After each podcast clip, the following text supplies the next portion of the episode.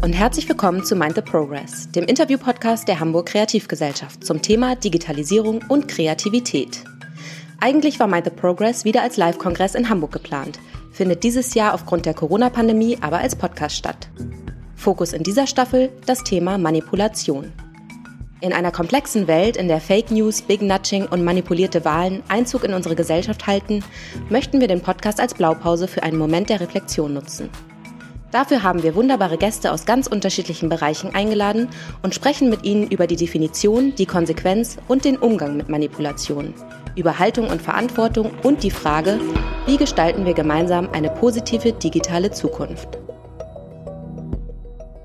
Übrigens, wenn du beim Kongress Mind the Progress 2021 in Hamburg live dabei sein willst, nutze die Möglichkeit und erhalte 20% auf das Early Bird Ticket. Verwende dafür einfach unseren Code Podcast20. Den exklusiven Code für unsere Podcast-HörerInnen kannst du in den Shownotes noch einmal nachlesen und beim Ticketvorverkauf auf unserer Website www.mindtheprogress.de einlösen. Trage dich einfach auf der Kongress-Website unter Kontakt in unsere Mailingliste ein, um den Vorverkaufsstart nicht zu verpassen. Wir freuen uns, dich dort zu sehen. Hallo und herzlich willkommen bei Mind the Progress, mein Name ist Wolfgang Wapperer Beholz und ich bin euer Host. So langsam nähert sich die Staffel über Manipulation ihrem Ende. Nach Gesprächen über die Grundlagen, über das Verhältnis zu Technologie und Design, Politik und Kommunikation, Storytelling und über Verhaltenspsychologie und Ökonomie widmen wir uns nun der Frage nach unserer eigenen persönlichen Verantwortung. Wir alle gehen tagtäglich mit digitalen Tools und Medien um und produzieren dabei nicht nur Daten, sondern auch Einsichten in unser Leben, die uns verletzlich und manipulierbar machen. Gleichzeitig sind die digitalen Systeme höchst komplex und oft intransparent für uns. Zu komplex vielleicht für unser Verständnis? Wie können wir angesichts dieser Komplexität dann selbstbestimmt und mündig bleiben? Darüber rede ich heute mit Lena Simon. Lena ist graduierte Philosophin und Netzpolitologin und beschäftigt sich mit digitaler Mündigkeit und Technikpaternalismus. Sie arbeitet als IT-Beraterin für das Anti-Stalking-Projekt und für Digital Courage e.V., die unter anderem jährlich die Big Brother Awards verleihen, die Oscars für Datenkraken. Außerdem hält sie Vorträge und Fortbildungen rund um das Thema digitale Mündigkeit und IT-Sicherheit für Anfängerinnen und publiziert ein Handbuch dazu unter mündigkeit.digital. Lena, herzlich willkommen. Ja, hallo.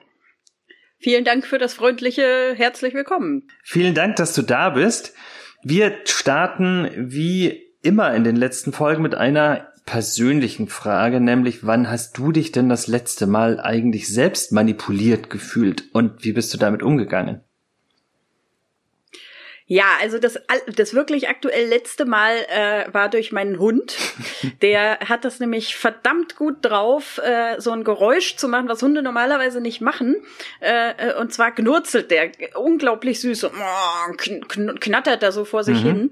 Und äh, die, die weiß ganz genau, dass dem niemand widerstehen kann und dass dann sofort alle aufmerksam im Raum, Aufmerksamkeit im Raum äh, auf diesen Hund gerichtet ist, sobald sie dieses Geräusch macht. Und äh, das hat sie rausgefunden und äh, wendet es seitdem erfolgreich an.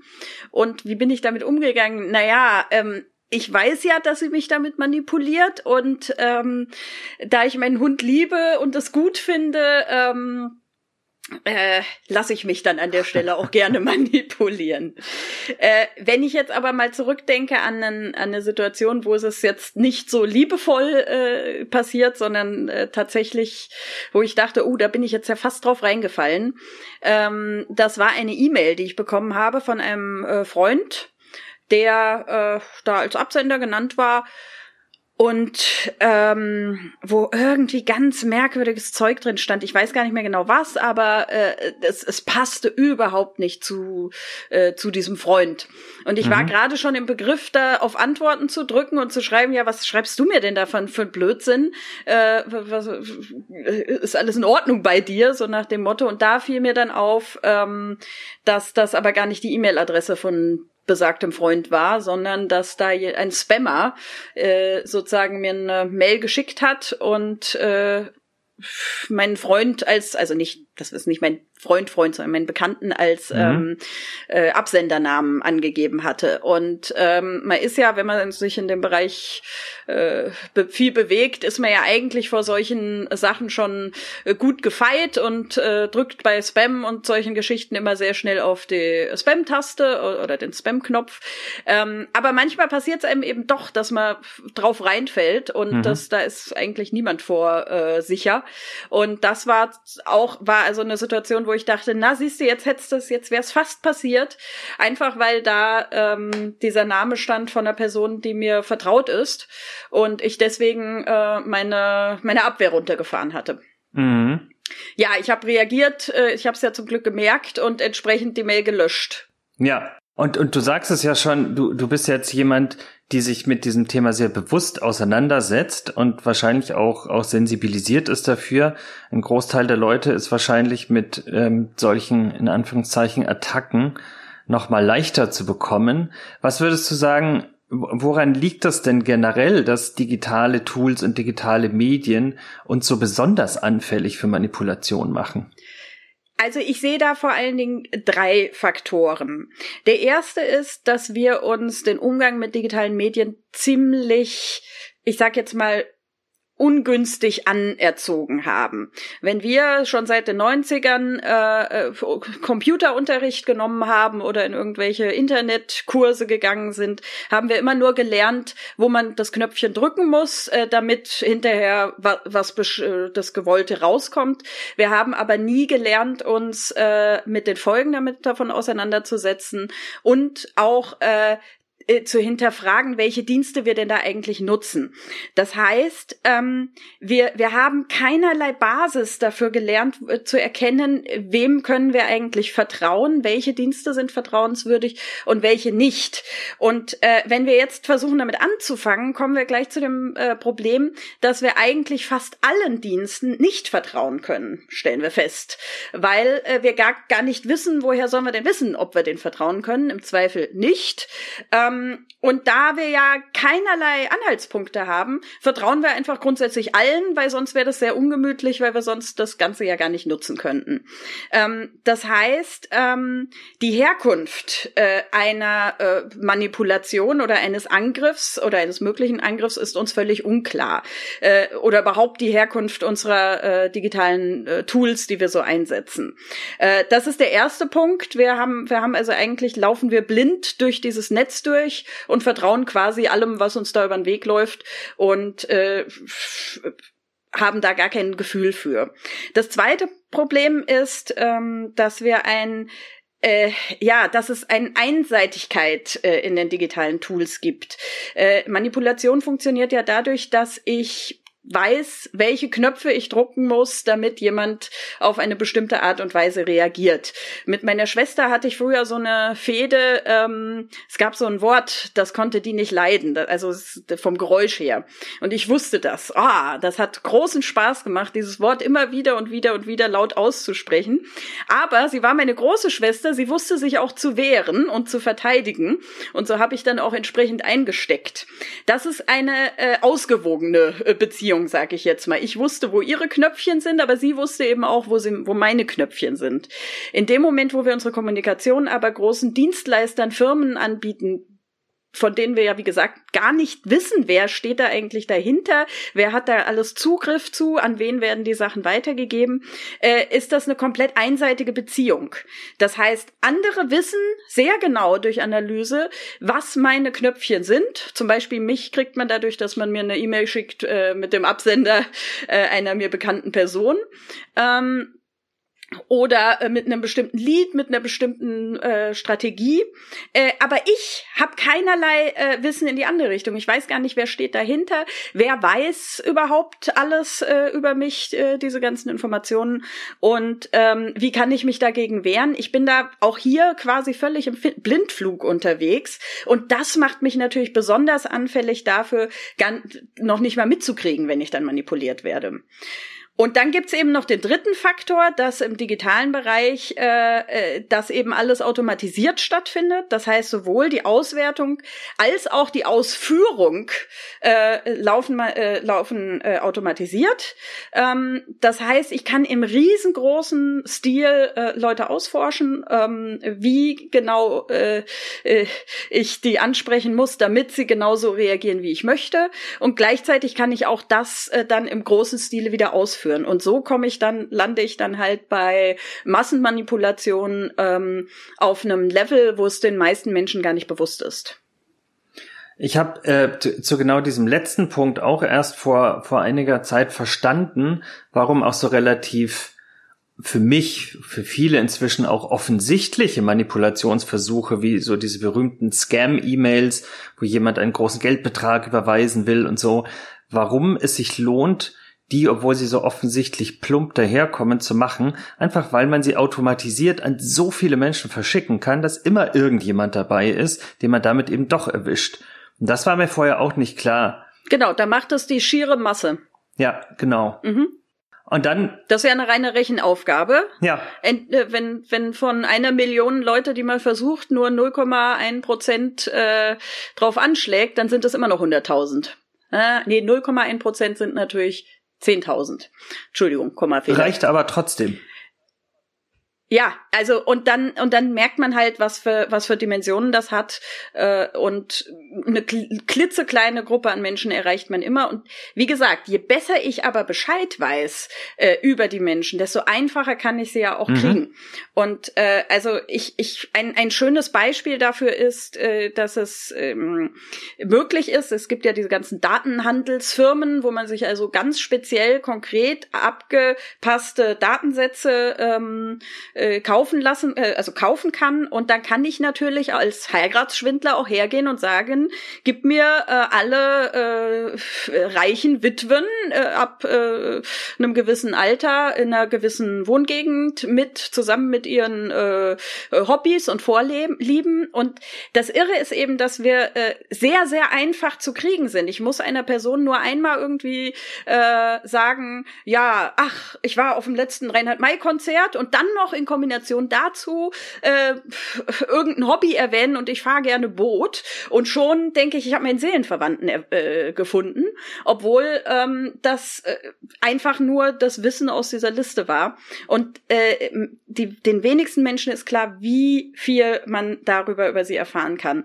Und von daher hätte eigentlich meine Frage, also meine Antwort auf die Frage, wann wurde ich das letzte Mal manipuliert, äh, sein müssen, ja, wahrscheinlich vor zehn Minuten, als ich die letzte Internetseite Seite aufgemacht habe und mir das letzte Mal Werbung angezeigt wurde, weil auch das passiert na natürlich alles äh, äußerst manipulativ. In dem Moment, wo ich eine Website aufrufe, passiert im Hintergrund ein riesen Koloss an äh, äh, Vorgängen, in denen um meine Aufmerksamkeit, die wird versteigert an den Höchstbietenden und der Höchstbietende kriegt dann genau die Werbung, gibt dann die Werbung aus, die genau zu mir passt. Und äh, letztlich werden wir, sobald wir das Internet aufmachen, manipuliert. Und du hast, du hast vorhin ja schon diese, diese ähm, Asymmetrie angesprochen, ne? dass, dass das Gegenüber mehr über mich weiß als ich über es und dass äh, dadurch diese, dieses Triggern von Verhalten auch immer nur in die eine Richtung erfolgt. Das, was du jetzt nennst, die, die Datenmengen, die da zur Verfügung stehen,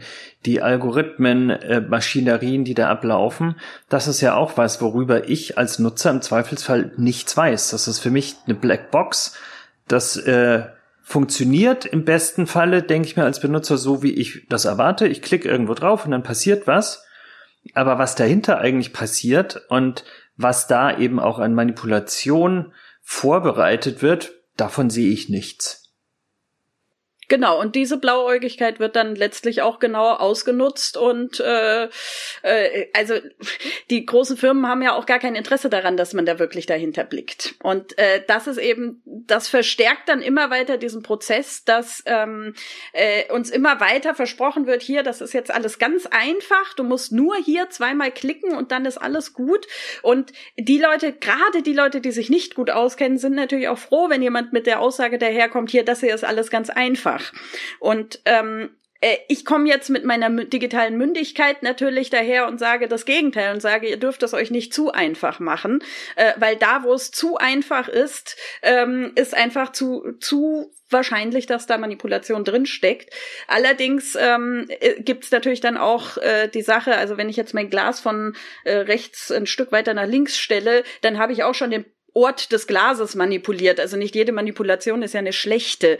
Ähm, und da hat, ha, haben zum Beispiel jetzt äh, Organisationen wie Digital Courage, die äh, zum, ja, von, zum Beispiel von Spenden abge, abhängig sind und äh, natürlich auch um Spenden bitten müssen. Und wenn ich jemanden dazu bringe, mir eine Spende zu überweisen, dann habe ich den auch manipuliert. Ähm, im, im, jetzt im weiteren Sinne. Und da ist eben dann immer genau die Frage, wie viel Manipulation ist denn noch okay, um einfach mitzuhalten, weil ähm, wir wissen einfach, diese Pop-up äh, Banner, die einem plötzlich mitten in den Weg hüpfen, die furchtbar nervig sind, aber sie funktionieren. Und da ist dann die Frage, wenn wir das alles nicht machen, dann geht zum Beispiel eine Organisation wie Digital Courage unter. Ähm, in der Konkurrenz, weil es einfach funktioniert und weil man den Menschen jetzt auch nicht sagen kann, hört auf, also macht, dass das aufhört, dass das funktioniert, damit das wieder gerecht ist denen gegenüber, die äh, so nicht arbeiten wollen. Ähm, und das ist natürlich ein ganz mieser, fieser Konflikt, ja. in dem man dann da auch schnell gerät. Weil, weil man genau aus dieser Logik ja, ja kaum herauskommt. Ähm, mhm. Und das, das deutet ja auch schon darauf hin, dass diese Mechanismen auch Konsequenzen über die persönliche Ebene hinaus haben. Und deswegen wäre eine Frage, die sich für mich daran anschließt, darüber hatte ich in der, in der allerersten Folge auch schon mal mit Harald Welzer diskutiert, ist denn genau diese Manipulierbarkeit, das Vorhandensein von diesen Datenmengen auch ähm, eine Gefahr für das, wie wir uns politisch organisieren, für das, wie wir als Gesellschaft versuchen, Autonomie und Mündigkeit herzustellen? Ja, ich hoffe, da hat er mit Ja geantwortet. mit einem laut und, und deutlichen Ja. Ja, ähm, also ich meine, wir können da natürlich auch noch mal weiter drauf eingehen, aber äh, ja, also das, es gibt eigentlich äh, ja ohne Einschränkung. Äh, wir sehen es auch gerade überall auf dem Planeten, äh, wie also gerade jetzt äh, in der Politik, wenn wenn wir wir wissen, es gibt russische Hacker, die sich einmischen über zum Beispiel Social Media, über ähm, äh, diese Jurist, äh, nicht juristischen, über journalistische Plattformen, die, ähm, die versuchen, Meinung zu manipulieren. Ähm, und wir wissen, dass China das Gleiche macht und wahrscheinlich kommt dasselbe äh, aus äh, den USA auf eine ganz äh, ähnliche Art und Weise. Und in dem Moment, wo wir dann feststellen, okay, der Brexit entscheidet sich jetzt darüber, ob Russland oder China besser im Manipulieren ist, ähm, äh, dann stellen wir fest, okay, äh, eigentlich sollte das eine demokratische Entscheidung sein, die die Briten äh, treffen und nicht, äh, die sich darüber misst, wer jetzt besser daran ist, äh, die Massen ähm, zu mobilisieren und zwar von Ausle vom Ausland her. Und das, ähm, also das ist für mich eigentlich ein sehr, sehr gutes Beispiel.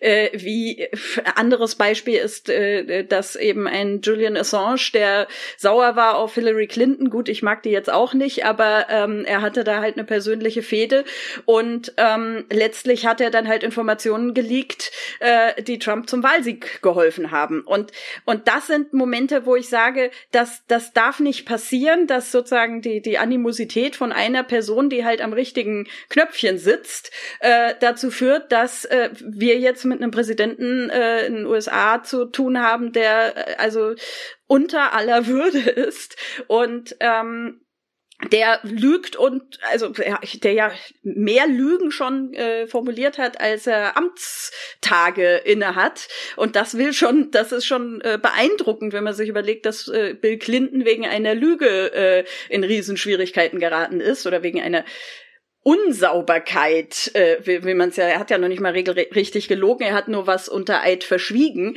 Ähm, und äh, wie, wie da jetzt heute plötzlich mit komplett anderem Maßstab rangegangen wird, ist schon beeindruckend. Und das das hängt alles genau mit der Manipulation äh, über Social Media, über, ähm, über diese digitalen Kanäle zusammen. Ähm, und in dem Moment, wo wir uns nicht mehr darauf verlassen können, dass der Souverän Also das Volk in der Demokratie sind ja eigentlich wir alle zusammen der Souverän. Und wenn der Souverän manipuliert wird äh, und gar nicht mehr souverän entscheidet, dann ist der Demokratie die Grundlage entzogen.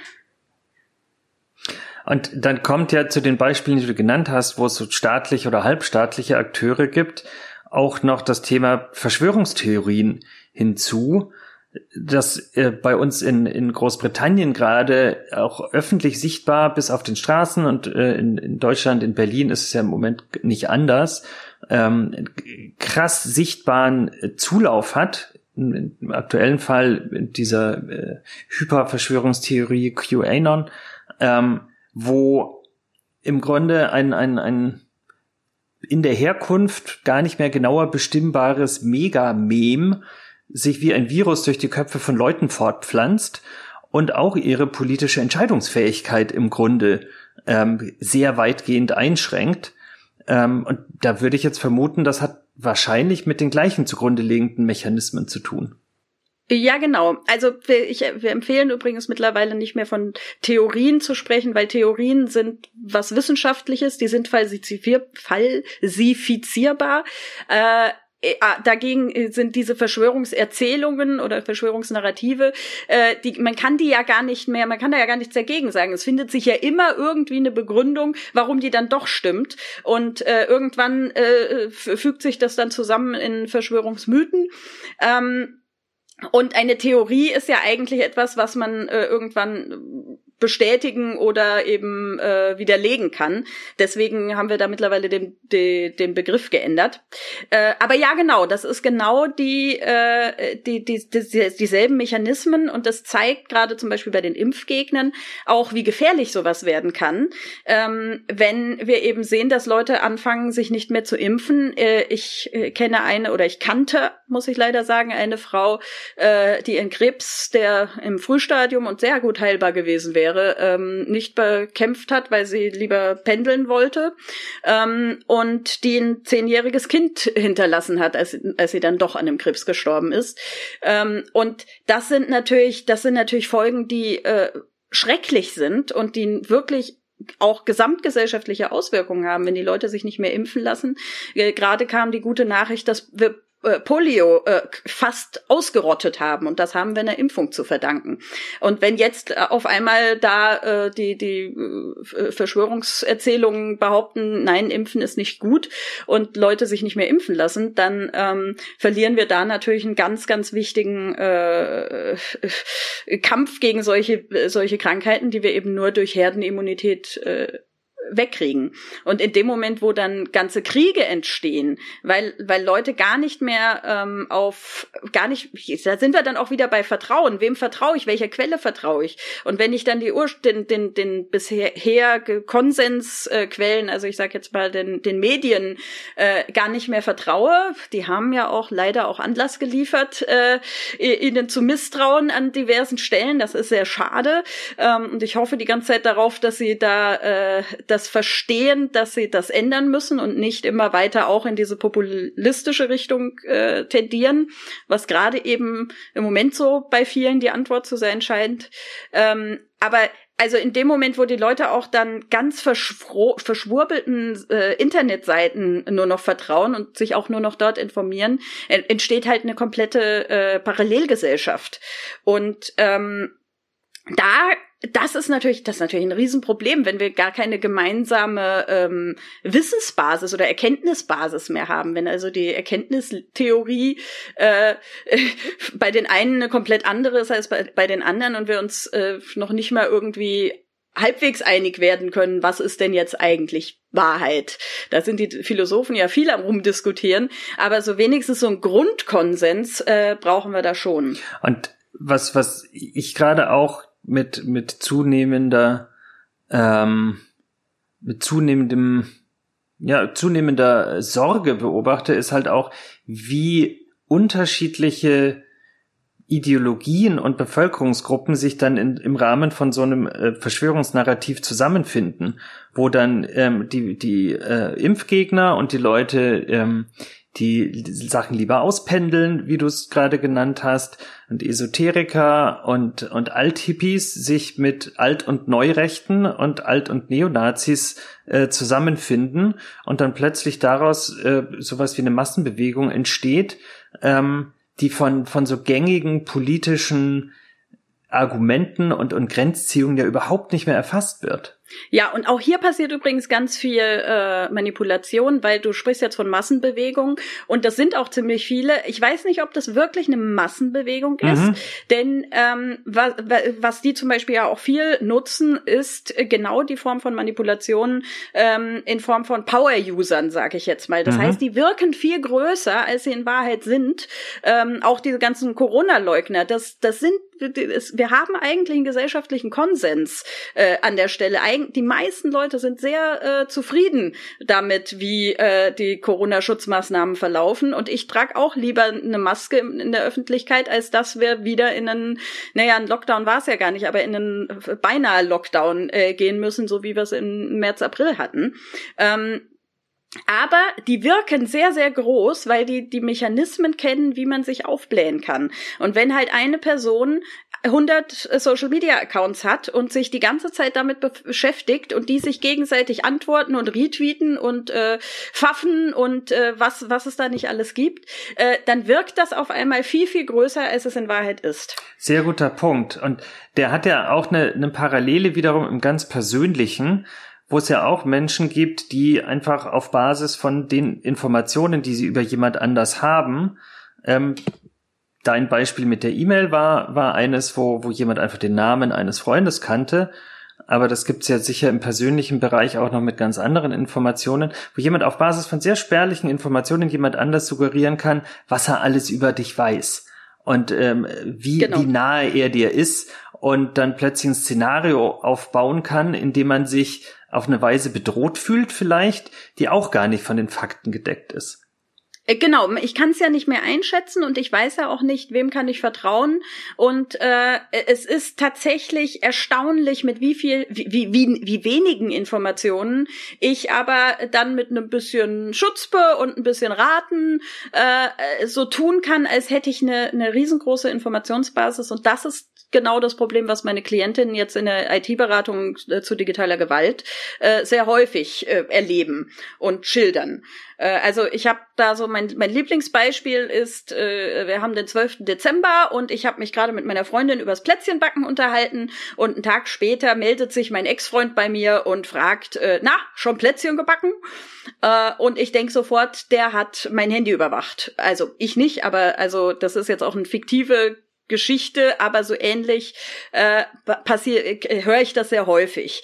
Und ähm, das ist vielleicht gar nicht so abwegig, dass es am, dass man im Dezember äh, übers Plätzchenbacken nachdenkt und vielleicht hat er auch einfach nur geraten, weil er weil er auch mein Ex-Freund ist und weiß, dass ich äh, um Weihnachten gerne Plätzchen backe ähm, und hat halt einfach mal ins Blaue geraten und schon mal eine Nachricht geschrieben und zufällig kam die einen Tag später, nachdem ich diese Unterhaltung geführt habe. Wenn sie drei Tage später gekommen wäre, hätte ich das immer noch gruselig gefunden, den, den dichten Zusammenhang. Und ich sag dann immer, na ja, aber in dem Moment, wo, wo er mich im Mai fragt, nach schon Plätzchen gebacken, und ich habe gerade zwei Stunden vorher darüber geredet, dass ich diese Vanillekipferl äh, äh, unbedingt eigentlich jetzt auch haben will, weil ich das nicht einsehe, dass es die nur an Weihnachten geben soll, dann ist das natürlich eine ganz andere Information. Aber auch dann könnte das ja auch darauf basieren, dass er schon weiß, dass ich das früher auch schon mal gemacht habe.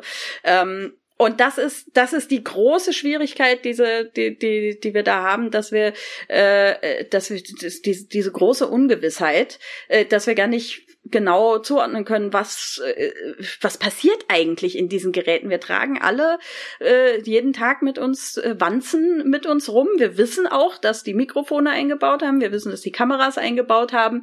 Und wir wissen, dass wir die Dinger eigentlich kaum unter Kontrolle haben. Und von daher ist es ja dann eigentlich nicht verwunderlich, dass wir auch ziemlich schnell auf die Idee kommen, dass da was nicht koscher ist, wenn wir, wenn die halt irgendwie was Komisches machen dann stellt sich natürlich die Frage, wie gehe ich als Benutzer, als, als mündiger ähm, Nutzer von Geräten, Internet, Technologien damit um, ohne auf der einen Seite naiv zu sein und das alles zu ignorieren, so zu tun, als, als hätten die diese Mikrofone nicht. ähm, die Geräte, die ich in der Tasche trage und auf der anderen Seite aber auch nicht in eine Art Paranoia zu verfallen und die ganze Zeit Angst davor zu haben, was jetzt alles passieren könnte.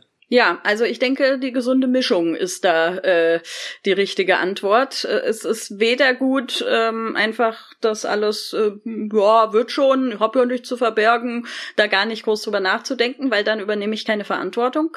Aber äh, es hilft auch nicht, wenn ich eben, also bei, bei Betroffenen von digitaler Gewalt spreche ich eigentlich nicht gerne von Paranoia, sondern ähm, von Hypervigilanz, also von Überaufmerksamkeit.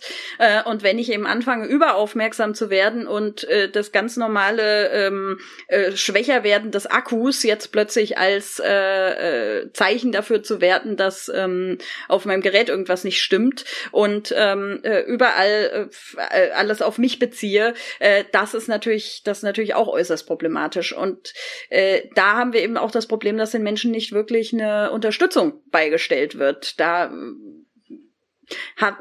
wir haben da keinen keinen Kompass oder kein kein Geländer, an dem wir uns festhalten können und sagen können, okay, das ist jetzt äh, noch im Rahmen und das ist geht jetzt zu weit in die eine oder in die andere Richtung.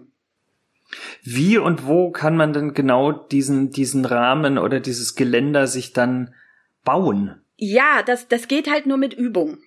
Also ich habe ich hab ein schönes ich habe ein schönes Beispiel, äh, das äh, funktioniert bei Frauen, äh, in denen ich ja ich bin ja häufig in Frauenberatungsstellen unterwegs. Bei Frauen funktioniert das etwas besser als bei Männern, aber auch Männer kennen das Problem wahrscheinlich, dass man in einer öffentlichen Toilette äh, steht und nicht so recht weiß, ob man sich da jetzt auf die Klobrille draufsetzen möchte oder nicht. Ähm, da kennen wir dieses äh, dieses Problem, dass wir keine Informationen darüber haben. Man sieht die Bakterien und Viren nicht, die da möglicherweise rumspringen auf der Klobrille. Ähm, und wir müssen aber trotzdem, es gibt einfach oft die Situation, dass man jetzt nicht sagen kann, ach, dann verzichte ich halt. Man muss dann also sich irgendwie eine Lösung finden. Und äh, die das haben wir geübt. Da haben wir jetzt so unsere Strategien. Zum Beispiel schauen wir nach dem Kontext. Äh, wie sauber ist es hier? Wie riecht es hier? Äh, wie äh, gibt es an der, an der Tür vielleicht irgendwie so ein Schild, auf dem draufsteht, wann zuletzt gewischt wurde? Ähm, und äh, hat, hat hat die, die Toilette vielleicht äh, gar keine Klobrille, na, dann setz, kann ich mich schlecht draufsetzen, das ist dann logisch. Aber anhand von solchen, an, an welchem Ort befinde ich mich? Befinde ich mich zum Beispiel in einem äh, reiner, in einer reinen Frauenverein, äh, wo ich irgendwie die Frauen auch kenne und weiß, die machen häufig sauber, oder befinde ich mich an einem Ort, wo wie einem Bahnhofsklo, wo ich das nicht weiß? Ist da vielleicht so eine automatische Reinigungsanlage aktiv? Also diese ganzen Fragen der, des Kontext, nach dem Kontext, da Danach bewerte ich dann, lege ich mir jetzt vielleicht Papier auf die Brille oder vermeide ich den Kontakt komplett oder riskiere ich's. Ähm, und genau diese Übung, die brauchen wir halt im Digitalen auch, dass wir äh, es, es schaffen oder es hinkriegen, ohne ähm, dass wir jetzt exakte Informationen haben, trotzdem ein, ein Gefühl dafür zu entwickeln, ob das jetzt safe ist, das zu benutzen, das äh, so anzuwenden äh, und so weiter. Du hast jetzt schon ähm, genau dieses Thema ähm, Kontext angucken, wo sind denn Informationen, die mir weiterhelfen könnten, zu entscheiden genannt. Was könnten denn noch Beispiele sein, an denen ich festmachen könnte, möchte ich einem bestimmten Anbieter vertrauen? Gibt es ein bestimmtes Risiko an der Stelle? Also was sind so Dinge, auf die man noch achten könnte? Also jetzt explizit in Bezug auf Vertrauen ähm, gibt es natürlich äh, als allererstes mal die AGB. Ja, die sind immer lang und das nervt, die zu lesen, aber man muss sie auch nicht immer komplett gelesen haben. Das ist ja, äh, da, da würde man ja etwa ein Drittel seiner Lebenszeit mit verbringen, wenn man jetzt alle AGB wirklich lesen wollen würde, äh, die man da so unterschreibt. Äh, das erwarte ich gar nicht, obwohl ich eigentlich früher in der Schule noch gelernt habe, dass man nichts unterschreiben soll, was man nicht komplett gelesen hat. Ähm, also hier sind wir auch schon wieder an so einem Entmündigungsthema, Entmündigung durch Überforderung, also durch schiere Masse. Ähm, und genau das ist dann der Punkt, dass ich mir die AGB anschaue und gucke, wie lang sind die? Sind die so lang, dass es völlig illusorisch ist, dass ich die irgendwie in einer äh, akzeptablen Zeit durchlesen könnte?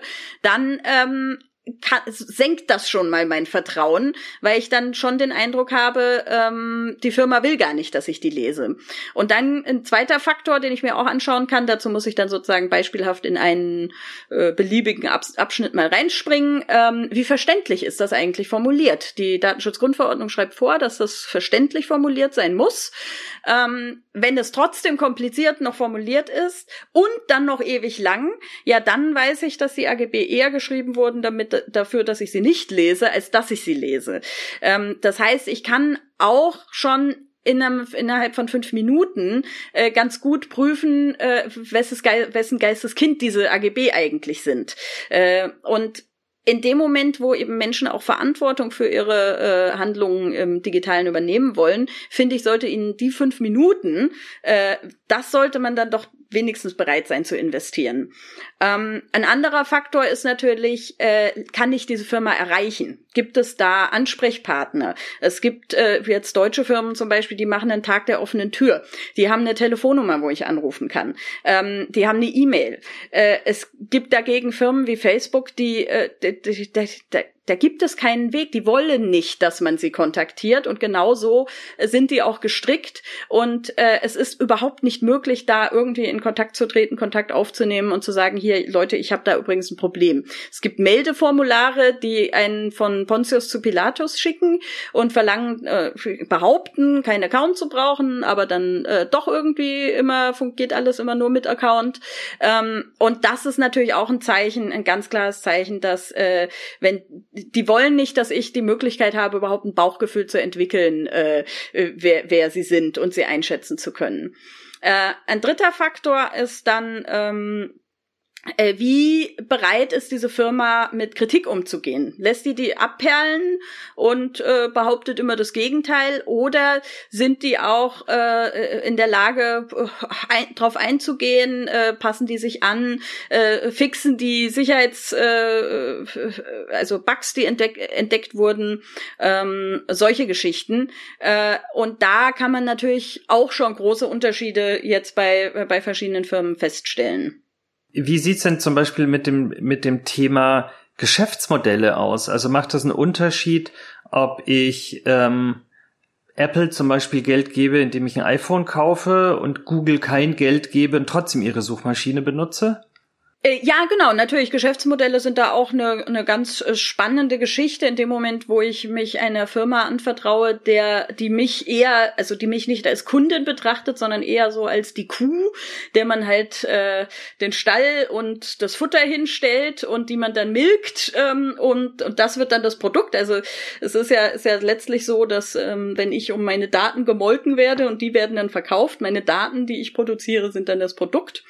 Ähm, oder ob ich eben die Kundin bin, die auch bezahlen darf für den Dienst, die sie, äh, äh, den, den, den ich erhalte. Ähm, das macht natürlich auch einen, äh, einen sehr großen Unterschied. Und da sind wir, kommen wir dann wieder an den Punkt, dass wir uns aber das Internet auch ein bisschen komisch anerzogen haben, weil wir halt von Anfang an gelernt haben, Dinge, die im Internet passieren, sind kostenlos. Und wenn was nicht kostenlos ist, dann ist das doof. Und äh, das ist auch ein Stück weit ähm, nachvollziehbar, weil wir nach wie vor, und wir haben 2020, ich wundere mich da immer ein bisschen, äh, keine Möglichkeit haben, anonym und einfach im Internet zu bezahlen. Ich sehe das jetzt gerade im Moment bei Zeitungsverlagen, die Zeit und den Spiegel äh, kann ich nicht mehr lesen, weil ich nur noch zwei Optionen habe. Ich habe die eine Option, ich äh, akzeptiere äh, Überwachung und Cookies und Ausspionierung und Manipulation. Oder ich lege mir einen Account an und darf dann eine bestimmte Anzahl kostenlos lesen und oder bezahle. Es gibt auch die, Zeitungen, wo ich nur bezahle, also dann irgendwie ein Abo machen muss oder so. Aber sobald, sobald ich, das kommt für mich nicht in Frage, weil Zeitung lesen ist für mich ein sehr demokratischer Prozess. Ähm, und äh, ich möchte beim Zeitung nicht über die Schulter geschaut bekommen. Und sobald ich einen Account anlege, sei es auch ein kostenloser, ähm, wird, ist diesem Account zuordnenbar, welche Artikel ich gelesen habe und wie lange ich dafür gebraucht habe und vielleicht auch noch, ob ich auf den Teilen-Knopf gedrückt habe oder ob ich sie gleich wieder zugemacht habe, ob ich von da aus noch einen anderen Artikel aufgemacht habe. Das alles wird nachvollziehbar. Ähm, genauso, wenn ich die Cookies akzeptiere. Und äh, in dem Moment, wo mir eine Zeitung keine dritte Option mehr anbietet, also keine überwachungsfreie Option, für die ich auch gerne bezahlen würde. Aber für ein Account, äh, wenn ich dann einen Account haben muss, ich verstehe auch das Problem, dass, wie, woher soll ich wissen, wer schon bezahlt hat und wer dann die Inhalte kriegt. Aber dafür brauchen wir andere Lösungen. Und solange wir halt noch in dieser Haltung drin sind, dass ja ähm, äh, Dienste im Internet kostenlos sein müssen, ja, dann muss halt auch irgendwo äh, die Finanzierung dafür herkommen. Es gibt natürlich freie Software und äh, Projekte, Community-Projekte, die Dinge kostenlos anbieten, weil sie es wichtig finden und weil sie es gut finden und ähm, sozusagen aus idealistischen Gründen äh, ehrenamtlich äh, ihre Zeit da reinstecken. Aber das ist natürlich nicht die Mehrheit. Die Mehrheit sind äh, letztlich ähm, Rattenfänger-Angebote, äh, die uns den Speck vor der Nase rumwedeln, äh, damit wir dann ähm, auch anbeißen. Und wie sowas dann wiederum zu äh, Verschwörungsnarrativen führen kann, das äh, kann, kann, man, kann, kann man ganz gut an äh, YouTube erklären. Ähm, es gibt ja viele Leute, die mittlerweile gerade in den USA, die wieder glauben, die Erde sei eine Scheibe. Äh, das ist besonders absurd, finde ich ja. Aber ähm, äh, die, die, die Geschichte, wie das dazu kommt, ist eben äh, dieser YouTube-Algorithmus, der gar nichts Böses im Schilde führt. Der YouTube-Algorithmus hat die Aufgabe, die Leute dazu zu bewegen, möglichst lange Manipulation, möglichst lange auf YouTube zu bleiben. Denn dann sehen sie möglichst viel Werbung. Also kostenloses Angebot muss ja irgendwie finanziert werden, deswegen kommt, wird die Werbung eingeblendet und damit möglichst viel Werbung bei äh, rum kommt, äh, sollen die Leute möglichst lange auf YouTube bleiben. Das ist die Aufgabe des Algorithmus. Und der fängt jetzt an zu gucken, okay, was machen denn die Leute? Was, welche Videos führen denn dazu, dass Leute besonders lange äh, auf YouTube bleiben? Und ähm, und da hat stellt sich halt raus, äh, Videos, die viel Interaktion äh, hervorrufen, äh, sind da gut. Interaktion hervorrufen tun zum Beispiel witzige und süße Sachen. Da kommt dann halt viele Likes und viele Hihihis als Antwort. Ähm, Falschaussagen lösen viel Interaktion aus, weil sie zum einen natürlich Leute das korrigieren und sagen, das stimmt doch gar nicht, und zum anderen Leute äh, das äh, toll finden, dass endlich mal jemand äh, sich traut, äh, diesen Alternativfakt, äh, der ja einfach eine Lüge ist, äh, auszudrücken. Die, die stimmen dann auch zu. Also viel Interaktion. Auch das wird besonders viel gezeigt. Und äh, was gerade bei solchen Verschwörungsgeschichten, wie zum Beispiel mit der flachen Erde, ähm, interessant zu beobachten ist, dass es es gibt Videos, die so einen regelrechten Erweckungsmoment äh, erzeu auslösen in der Person, wenn sie es schaut. Und in dem Moment, wenn man so einen so einen epiphanen Erkenntnismoment gehabt zu haben glaubt, äh, ist man besonders ähm, äh, dafür zu erreichen, mehr von diesen Videos anzuschauen. Und da gibt es tatsächlich, äh, da ist es dann tatsächlich so, dass die Leute sich teilweise krank melden auf der Arbeit und tagelang ein Video nach dem anderen schauen. Ja, und dann das erkennt der YouTube-Algorithmus. Äh, Leute, die dieses Video gesehen haben, äh, neigen, äh, schauen danach besonders lange, bleiben die noch auf YouTube. Ja, dann zeigt er denen dieses Video besonders häufig äh, in den Vorschlägen an. Und das ist eben, da, da, da sieht man ganz gut, wie sich dieser Kreis schließt von ähm, ich, ich, ich habe meine Quelle nicht im Griff, ich weiß überhaupt nicht, wo kommt das eigentlich her. Ich weiß auch gar nicht, ich denke, ich halte ja, ich denke ja, dass der YouTube-Algorithmus mir Sachen anzeigt, die mich interessieren könnten. So, so behauptet er es ja. Ähm, aber das ist nur, also nicht ganz, aber das ist weitgehend Zufall, dass da auch Sachen dazwischen sind, die mich interessieren. Der YouTube-Algorithmus hat nämlich ein anderes Ziel, nämlich mich möglichst lang dazuhalten. Natürlich muss er mir dafür auch Sachen zeigen, die mich interessieren. Ähm, aber ich, äh, das, das dass es da auch noch ganz viele andere Motivatoren dahinter gibt, das ist mir dann in dem Moment gar nicht klar. Und dann haben wir halt die, dieses Problem mit der künstlichen Intelligenz, die einfach nur stur ihr Ziel äh, verfolgt und dabei von Ethik und Moral äh, keinerlei äh, Ahnung hat und entsprechend äh, dann äh, Dinge tut, die wir halt so, so niemals tun würden, weil wir einen ethischen Kompass irgendwo doch noch eingebaut haben.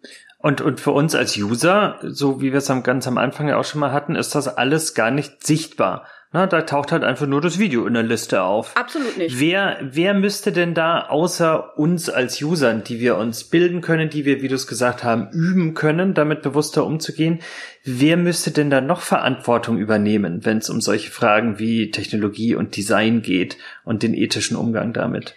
Na, natürlich die Techniker selbst, die das äh, erstellen, äh, also äh, die, die, die und gleichzeitig die Philosophen, die die äh, moralischen und ethischen Werte irgendwie verantworten, die müssten sich äh, wesentlich besser vernetzen und zusammentun, äh, weil man jetzt natürlich auch von einem Informatiker nicht unbedingt erwarten kann, dass er äh, gleichzeitig auch noch ein Philosophiestudium abgelegt hat, obwohl das eine sehr schöne äh, Fächerkombination übrigens ist. Ähm, aber vor allen Dingen müssten wir dann natürlich äh, politisch, äh, ge gesellschaftlich in der politischen Bildung äh, ganz andere Dinge tun. Also wenn wir haben eine Kanzlerin, die seit 15 Jahren äh, beim Thema IT nichts anderes zu sagen weiß als Breitbandausbau. Und naja, das ist, selbst der Breitbandausbau ist noch nicht wirklich ge gelungen. In diesen 20 Jahren ist eine komplette Schülerinnengeneration herangewachsen, bei denen die Antwort der Lehrenden eigentlich immer war, na, die wissen doch doch darüber mehr als wir. Was sollen wir denen denn darüber beibringen? Ähm, entsprechend äh, ist Folgendes passiert. Die kennen sich natürlich prima aus mit den Apps, die sie da benutzen äh, und täglich äh, gebrauchen. Da, da sind die so schnell, äh, da äh, können wir überhaupt nicht mehr mithalten, rauszufinden, was, also das, das in der Geschwindigkeit auch zu bedienen. Äh, das Problem ist aber, mit denen hat niemand das jemals mal besprochen. Ist das eigentlich auch ethisch gut? Findest du das gut, dieser Firma deine Kommunikation anzuvertrauen? Äh, und und allein so, so ganz grundlegende äh, Informationen, wie, wie funktioniert denn eigentlich so ein Computer? Was ist ein Dateimanager? Ich kenne wirklich einige so 18-, 19-Jährige, die, die zwar ihr Abi mit dem Computer gemacht haben, aber mit einem Dateimanager nichts mehr anfangen können. Und das sind natürlich so basale äh, äh, Grundkenntnisse, die die wir den jungen Menschen hätten vermitteln müssen in ihrer Ausbildung. Äh, und äh, mit der mit dem Satz, naja, die wissen das doch eh alles besser als wir sogar. Ähm, da haben sich eben die seit 20 Jahren äh, die, die eigentlich Lehrenden ganz gut aus der Affäre gezogen. Und jetzt will ich natürlich nicht den Lehrerinnen und Lehrern einen Vorwurf machen, äh, die werden halt auch nicht fortgebildet und es gibt halt an Schulen keine Konzepte. Also das ist, das geht jetzt gar nicht gegen die Lehrenden gerichtet, sondern gegen die, ähm, die da nicht die Gelder zur Verfügung stellen, die keine Fortbildungen zur Verfügung stellen, äh, dass Fortbildungen äh, meistens irgendwie in der Privatzeit passieren müssen, manchmal sogar vom privaten Geld finanziert werden müssen, dass äh, Administrationsaufgaben von Lehrerinnen übernommen werden, die dann dafür irgendwie zwei Ausgleichsstunden kriegen, wenn man weiß, was Administration für eine Arbeit ist. Ähm, das heißt, das hängt komplett vom Engagement äh, der jetzt Elternverbände oder äh, Lehrenden ab und ähm, und das seit 20 Jahren und das ist also ein, ein ein Riesenversäumnis, wo wir in der politischen Bildung auf jeden Fall mehr tun müssten. Und dann müssten wir uns natürlich auch langsam so gesamtgesellschaftlich an die eigene Nase fassen und sagen, wo ähm, müssten wir einfach auch bereit sein, mehr zu investieren? Wo sind die Stellen, wo wir alle uns eher sagen, ach nee, da will ich mich jetzt nicht mit befassen, das ist mir jetzt zu aufwendig und äh, ich will jetzt, dass es halt einfach funktioniert. Und das ist wieder das Thema, wovon wir es jetzt schon ein paar Mal hatten. Ähm, Einfachheit und, und Bequemlichkeit ähm, paaren sich ganz gut und ganz gerne. Und wenn ich halt so es lieber habe, dass alles einfach für mich ist, dann nehme ich natürlich auch das Angebot an, dass ich mich äh, auch gar nicht drum kümmern brauche. Und so wie du es jetzt schilderst, geht dieses. Es ist so bequem, unmündig zu sein. Genau. Wie Kant so schön sagt. Und, und das, ja. das reicht dann natürlich in, in politischen Fragen bis in die ja, bis in die Frage hinein, was, was wollen wir als Gesellschaft, wie priorisieren wir als Gesellschaft, welche Themen sind uns wichtig. Und ähm, ja, wie du sagst, sind im, im Kern hochpolitische Fragen. Ähm, Richtig, wenn, ja. Wenn wir jetzt wieder ans, ans andere Ende des Spektrums gehen und sagen, oder wie, wie du gesagt hast, es gibt dieses Defizit in der, in der politischen Bildung, Defizit in der äh, Technologiebildung sozusagen. Was gibt's denn für Möglichkeiten, solange Leute solche Sachen nicht in der Schule lernen, solange so wenig Problembewusstsein auch unter, unter Lehrenden oder in der Schuldesign sozusagen gibt. Was gibt's denn für Möglichkeiten, das zu kompensieren? Also wenn, wenn du zum Beispiel mit Leuten arbeitest, die wenig Technikverständnis haben, was sind so Hilfestellungen oder, oder Vorschläge, du, die du denen machst, damit sie da aufholen können? Also ich sage immer, digitale Mündigkeit, äh, damit kann jeder sofort anfangen. Natürlich braucht es immer so ein gewisses Grundverständnis, äh, aber äh, auch das kriege ich durch eine, eine mündige Haltung. Also Mündigkeit ist erstmal eine Haltungsfrage. Bin ich bereit, Verantwortung zu übernehmen für das, was, äh, was ich da tue im Netz und was da geschieht? Ähm, und weil erst wenn ich diese Bereitschaft habe, äh, fange ich überhaupt an, mir die Frage zu stellen, was, was nutze ich denn da eigentlich? Wem vertraue ich meine Kommunikation an? Ähm, auf welcher äh, Basis äh, findet meine Kommunikation statt? Und äh, erst dann äh, kann ich auch überhaupt äh, anfangen, oder genau durch diesen Haltungsänd durch diese Haltungsänderung fängt das dann auch an, dass ich mehr verstehe und mehr lerne. Und deswegen ist also eine meiner ersten Empfehlungen für alle äh, die, die so jetzt sich noch sehr überfordert davon fühlen. Also erstmal erkläre ich immer, dass, ähm, dass das auch IT-Experten häufig so geht, dass sie viele Dinge nicht verstehen, die da passieren. Es gibt keinen Menschen, der alles versteht, was da äh, in dieser ganzen Computerwelt abgeht. Man hat immer seine ähm, äh, Priorisierung, seine, seine Ex Expertisen in, irgend, in die eine oder andere Richtung. Ähm, und so kann man das sozusagen auch im, im ganz Kleinen anwenden und sich sagen, ich konzentriere mich auf das, was ich verstehe und ignoriere das, was ich nicht verstehe. Und erst in dem Moment, wo ich merke, okay, hier komme ich jetzt an eine Grenze, das muss ich verstehen, damit ich äh, weiterkomme, dann versuche ich mir das anzueignen. Und wenn ich mich nicht entmutigen lasse davon, dass ich 95 Prozent von dem, was ich da gerade lese, nicht verstehe, sondern mich auf die fünf Prozent konzentriere, die ich verstehe, können diese fünf Prozent wachsen. Und ähm, ich nenne das manchmal den Wirkreiz überwinden, weil wenn ich mit was konfrontiert bin am Computer, ähm, dass ich, dass ich überhaupt nicht greifen kann oder verstehe, dann habe ich so diesen Impuls, das sofort erstmal wieder auszuspucken und äh, zu sagen, ah nee, ich verstehe davon nichts, habe ich keine Ahnung, äh, geh mir weg damit. Und diese Haltung eben zu ändern und zu sagen, ach hallo Wirkreiz, da bist du mal wieder. Ja, das macht jetzt aber nichts, ich lasse mich trotzdem drauf ein. Und dafür gibt es eben diese äh, 30-Minuten-Regel, wie ich sie nenne, die basiert auf einem Comic von XKCD, xkcd.com, wer Lust hat, ist ein sehr spannender Internetcomic, ähm, die, die, die besagt, ich versuche ein Computerproblem erstmal 30 Minuten lang alleine zu lösen. Das heißt natürlich, dass ich mir Suchmaschinen zur Hilfe nehme, muss ja nicht immer Google sein. Ähm, und äh, versuche das Problem mal in der Suchmaschine einzugeben oder erstmal überhaupt mir das Menü angucke, ist da irgendwas, was zu dem passen könnte, mal durchprobiere. In der Regel mache ich nichts kaputt, wenn ich mal irgendwas anklicke. Das meiste lässt sich rückgängig machen.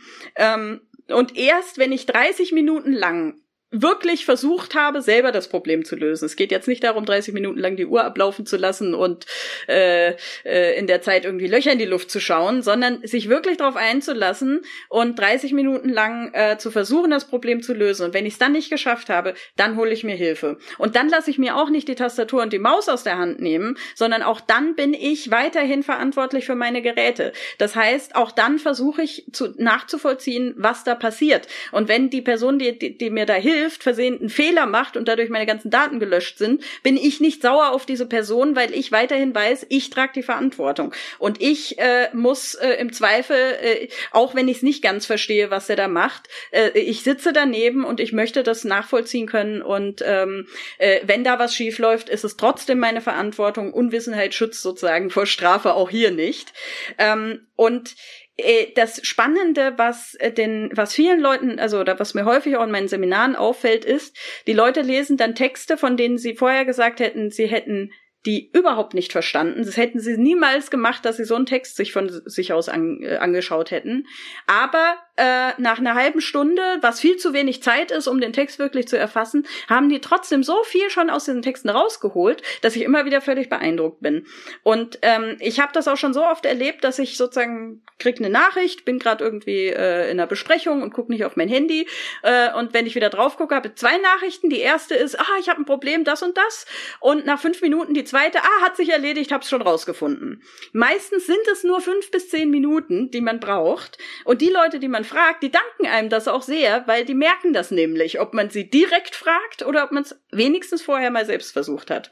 Und in diesen 30 Minuten lerne ich so viel ähm, on the fly, immer wieder. Und das ist eben genau das, was ich sage. Mündigkeit ist ein Muskel, der trainiert werden möchte.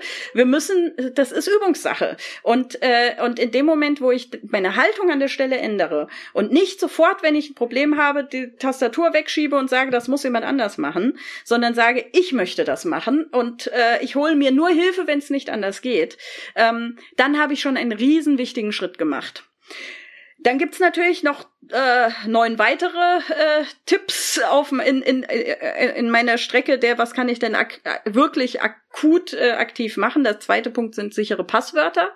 Ähm, äh, die müssen lang genug sein, die dürfen sich nirgendwo äh, doppeln, also die müssen individuell für jeden Account einzeln gewählt werden. Ähm, das sind eigentlich die beiden wichtigsten Faktoren. Ich muss sie am besten auch noch irgendwo sicher aufschreiben und nicht in einem äh, irgendwie in die Cloud legen oder in einer unverschlüsselten Datei äh, oder in einem Post-it am Monitor, sondern äh, gut gut aufwahren. Am besten in einem Passwortmanager, der verschlüsselt auf meinem eigenen auf meiner eigenen Festplatte liegt.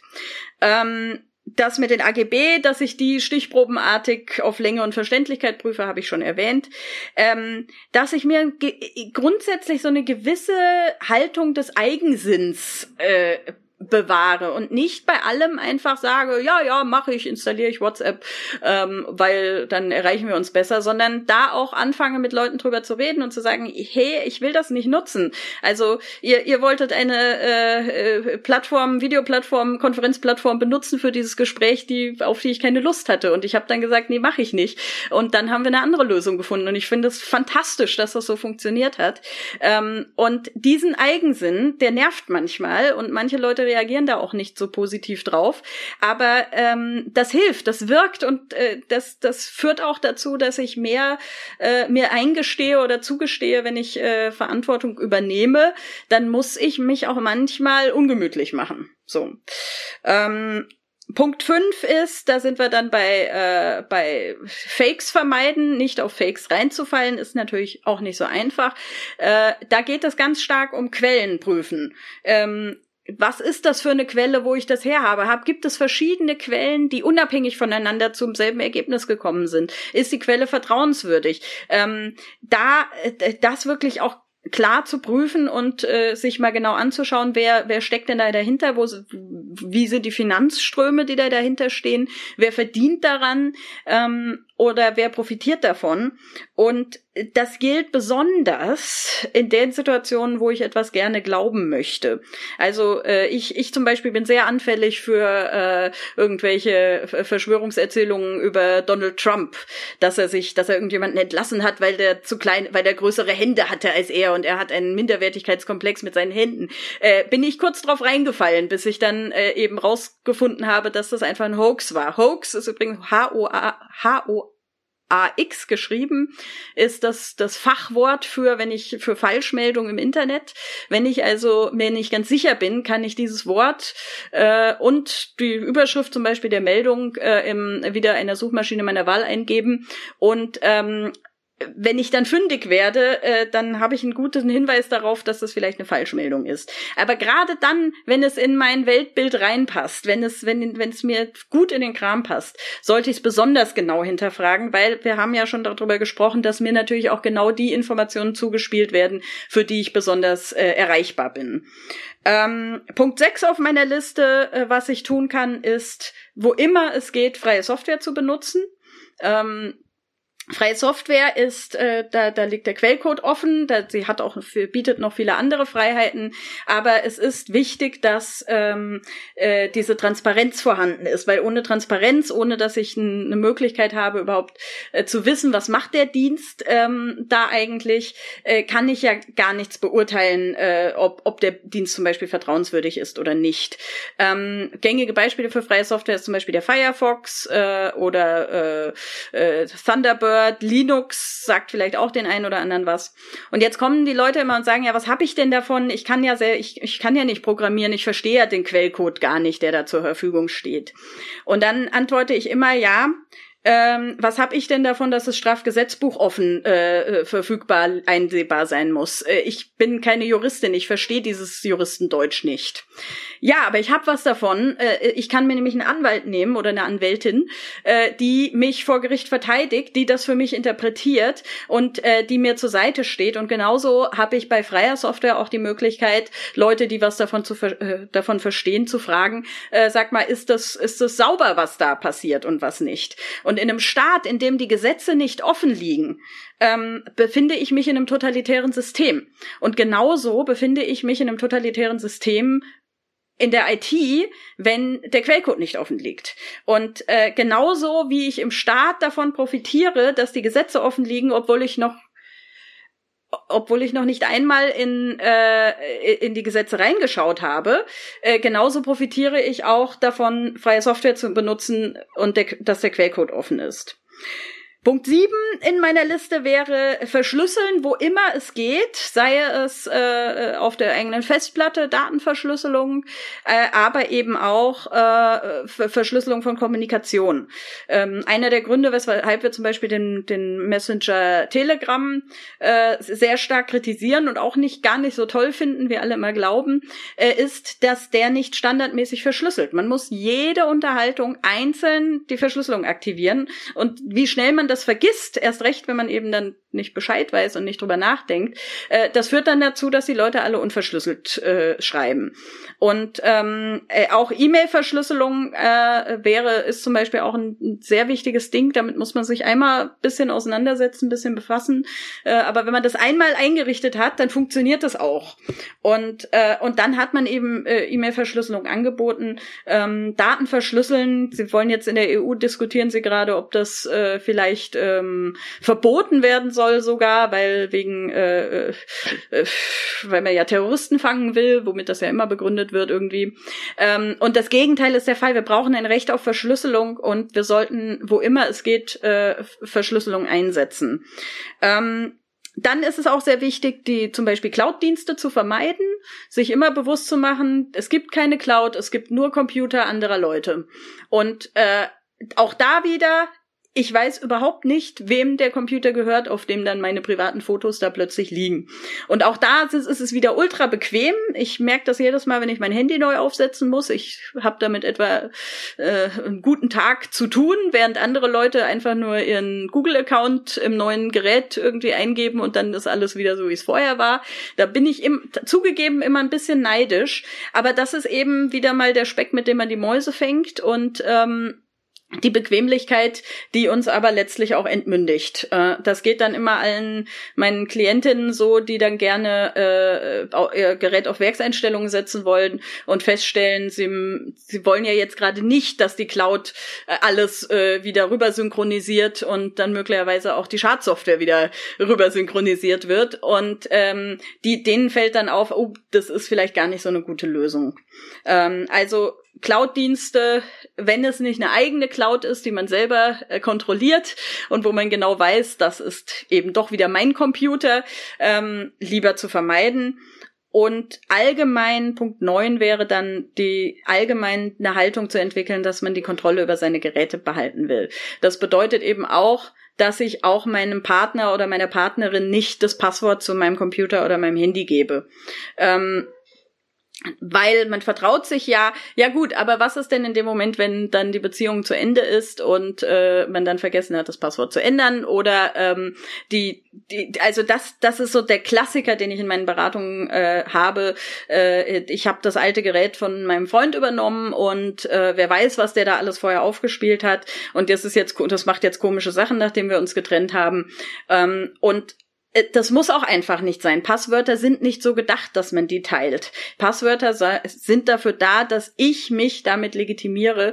Und äh, ich habe mit meinem Mann genau das Gegenteilige über die gegenteilige Übereinkunft. Äh, ich möchte gar nicht, dass er äh, dass ich ihn in Verdacht kriege, wenn auf meinem Gerät irgendwas komisch ist, äh, weil er der Einzige ist, der ja Zugriff auf meinem Gerät hat, äh, sondern ich, ich, ich möchte das Vertrauen haben, dass, äh, dass er da genauso wenig Zugriff hat wie alle anderen auch und äh, entsprechend ihn gar nicht äh, in eine besondere Verdachtssituation kriegen möchte. Ja, und der zehnte Punkt äh, auf meiner Liste, äh, was man denn so alles konkret tun kann, ist wieder so ein bisschen äh, allgemeiner. Äh, das ist der Punkt Solidarität. Dass ich mich solidarisch verhalte meinen Kommunikationspartnerinnen und Partnern gegenüber oder überhaupt allen Leuten, mit denen ich äh, diese Welt teile. Äh, es gibt Leute, die überkleben zum Beispiel die Frontkamera ihrer Handys, weil sie, weil sie gehört haben, dass man sich in so eine Kamera einklinken äh, kann, theoretisch, und man möchte dann ja nicht gefilmt werden die ganze Zeit, während man auf sein Handy schaut. Aber die wenigsten Leute denken drüber nach, dass sie auch eine Kamera haben, die äh, in die andere Richtung gerichtet ist. Also auf zum Beispiel, wenn ich in der S-Bahn sitze, mein Gegenüber. Ähm, und mein Gegenüber weiß nicht, ob ich gerade ein Foto schieße von ihm oder ob ich gerade halt auf Twitter die neuesten Nachrichten checke. Ähm, das heißt, das ist, das ist eine ganz unangenehme äh, Situation für, für Leute, die zum Beispiel gerade äh, äh, sowieso vorbelastet sind. Und für mich ehrlich gesagt auch. Ähm, und ich, äh, es ist einfach ein Akt der Solidarität, diese Kamera zu überkleben. Oder beziehungsweise ich habe zum Beispiel bei mir, ich habe so eine Hülle, so eine Handyhülle, wenn ich das Handy aufgeklappt habe, dann ist diese Kamera gar nicht freigelegt, dann sieht man die gar nicht.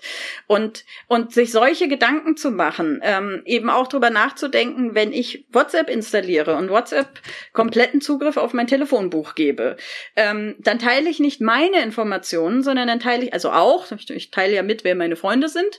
Das ist eine der allerwichtigsten Informationen, äh, die ich auch zum Beispiel, wenn ich bei Facebook falsche Informationen angebe, die das äh, kann ich nie vor Facebook geheim halten, wer meine Freunde sind und wie ich am besten manipulierbar bin. Ähm, aber ich teile ja die Daten von anderen. Äh, ich teile äh, Daten von Leuten, die vielleicht gar nicht mit WhatsApp äh, zu tun haben wollen, also Facebook. Ähm, also ich weiß von diversen Leuten in meinem äh, Bekanntenkreis, die WhatsApp benutzen. Und ich bin noch von keiner einzigen Person gefragt worden, ob ich damit einverstanden bin, dass sie meine Telefonnummer zusammen mit meinem Namen und möglicherweise auch meinem Geburtstag, wenn sie den auch noch in ihren ihr Kalender, ein, also in ihr, ihre Kontaktdatenbank eingetragen haben, möglicherweise auch meine E-Mail-Adresse oder Postadresse, je nachdem, was da alles drin steht. Äh, äh, die komische Freundin von XY. Ähm, diese ganzen Informationen werden dann äh, mit Facebook geteilt. Und zwar ohne, dass ich darüber da jemals einmal gefragt werde. Und das ist eben auch so eine Geschichte, wo wir uns eigentlich nie die Frage stellen, äh, ist das jetzt eigentlich okay den Leuten gegenüber, die äh, in meinem Adressbuch stehen? Ähm, und wenn wir da einfach anfangen, ein gewisses, ja, eine gewisse Haltung der Solidarität wieder zu entwickeln und zu sagen, äh, ich ich, ich stelle mir erstmal die Frage, ob ich jemandem damit schade, bevor ich etwas tue. Ähm, das wäre auch nochmal ein ganz, ein ganz wichtiger Punkt jetzt äh, in, in Sachen digitale Mündigkeit. Und damit habe ich meine zehn Punkte durch. Und mit dem letzten Punkt schließt sich ja auch so ein bisschen der Kreis zwischen dem, dem Persönlichen und dem Politischen weil ähm, genau diese Art von Solidarität ja auch ein politischer Akt ist, mit dem ich ähm, für andere Mitverantwortung übernehme und mich verantwortlich zeige denen gegenüber. Und die, das äh, zehn, glaube ich, sehr hilfreiche und sehr zum Nachdenken anregende Punkte. Die wird es hinterher auch alle nochmal in den Show Notes zum Nachlesen geben. Ähm, wenn du zum, zum Abschluss noch mal so ein bisschen rauszoomen würdest und sagen, wenn ich mir jetzt, wenn ich heute aus dem Podcast rausgehe als Zuhörer oder Zuhörerin und diese zehn Sachen hinterher in den Shownotes nachlese, was, was wäre so der, der allgemeine Aufruf, den ich mir merken soll? Was wäre das Motto, die, die eine Idee, wo du sagst, wenn ich mir die merke, dann habe ich auf jeden Fall schon den ersten wichtigen Schritt gemacht ähm, übernehmt Verantwortung für, für eure digitale Kommunikation, für, für euer Gegenüber und für euch und für die Gemeinschaft. Äh, und wenn ihr merkt, dass ihr gar nicht wisst, wie soll ich hier eigentlich Verantwortung übernehmen, dann haltet das aus. Steht, steht dazu. Ähm, und, und konfrontiert euch damit und äh, schiebt das nicht weg. Einer der Hauptgründe, weshalb äh, der beste oder der empfehlenswerteste Messenger, äh, den, äh, den ich eigentlich gerne empfehlen würde, nicht empfehlenswert ist, ist, weil die Leute dann erstmal einmal sich für einen Anbieter äh, entscheiden müssten und von mit einer langen Liste von komischen Namen konfrontiert werden, also mit ihrer äh, damit konfrontiert werden, wie unmündig sie sind, weil sie gar nicht wissen, wie sie eigentlich entscheiden sollen. Und äh, anstatt dann zu sagen, boah krass, äh, wer ist das eigentlich? Ich will das mal rausfinden, schieben die Leute das weg und sagen, ich benutze lieber WhatsApp. Ähm, und das ist, das ist eigentlich die, die, die, genau das, das Problem. In dem Moment, wo ich eine, eine Überforderung wahrnehme, also wahrnehme, ich, ich kann gar keine mündige Entscheidung treffen, äh, das nicht wegschieben, das nicht äh, woanders hinschieben äh, und dann doch lieber das machen, was alle machen, sondern genau in den Momenten neugierig werden und äh, äh, und sagen, das will ich jetzt aber wissen und ähm, äh, und und dann ausprobieren. Und das heißt nicht, dass man immer alles perfekt machen muss in jedem Moment. Ich kann auch sehr mündig eine Zigarette rauchen oder ein Glas Wein trinken und mir damit, äh, naja, bei Wein streiten sich die Leute, aber mir damit schaden oder was weiß ich, von mir, von mir aus auch fünf Schnäpse und mir damit schaden, wenn ich mich denn mit den, äh, wenn ich denn die Verantwortung dafür trage, was ich da tue und wenn ich mich mit den Konsequenzen davon auseinandergesetzt habe. Und ähm, fragen Sie bitte unsere Nachbarn nicht, wie oft bei uns ein Amazon-Päckchen ankommt. Ich, das ist mir peinlich. Ähm, äh, äh, man kann auch mal fest, also man kann auch mal hier und da sich eine Schwäche erlauben. Man muss nicht immer alles perfekt machen, ähm, um aber eine Grund grundsätzliche Haltung von äh, digitaler Mündigkeit äh, äh, zu entwickeln. Und das ist, ähm, das würde ich sagen, ist so die Zusammenfassung. Nicht äh, wegrennen, Würgereiz überwinden und sich trotzdem drauf einlassen und äh, sich auch Fehler, die man macht, nicht übel nehmen. Hervorragend. Das ist, glaube ich, ein, ein machbarer und trotzdem anspruchsvoller Auftrag an uns alle und alle Zuhörerinnen und Zuhörer. Vielen Dank, Lena. Ja, ich freue mich, äh, dass das hier so schön gelaufen ist. Hat Spaß gemacht. Also meine, meine Internetseite lautet mündigkeit.digital. Ja, das ist die, auch die gesamte Domain schon. Mündigkeit darf man mit UE schreiben, damit das äh, funktioniert. Man, wenn wer es jetzt nicht merken kann, kann auch digitale-mündigkeit.de eingeben. Das ist länger, aber funktioniert auch. Und äh, Digitalcourage findet man unter digitalcourage.de. Auch da gibt's äh, viel von mir zu lesen und zu sehen. Zum Beispiel die digitale Selbstverteidigung, in der es ganz viel viele jetzt, ich sage jetzt mal nicht Haltungstipps, sondern so konkrete äh, An Anwendungstipps, welche Suchmaschine ist empfehlenswert, wie stelle ich meine Website gut ein, also meine, mein Browser gut ein, ähm, welcher E-Mail-Anbieter ist empfehlenswert, wie funktioniert das mit der Verschlüsselung, solche Sachen im Konkreten äh, zu finden sind. Und äh, für Menschen, die von digitaler Gewalt betroffen sind, äh, gibt es auf der Internetseite anti-stalking-projekt.de ähm, weitere Informationen über unser Beratungsangebot.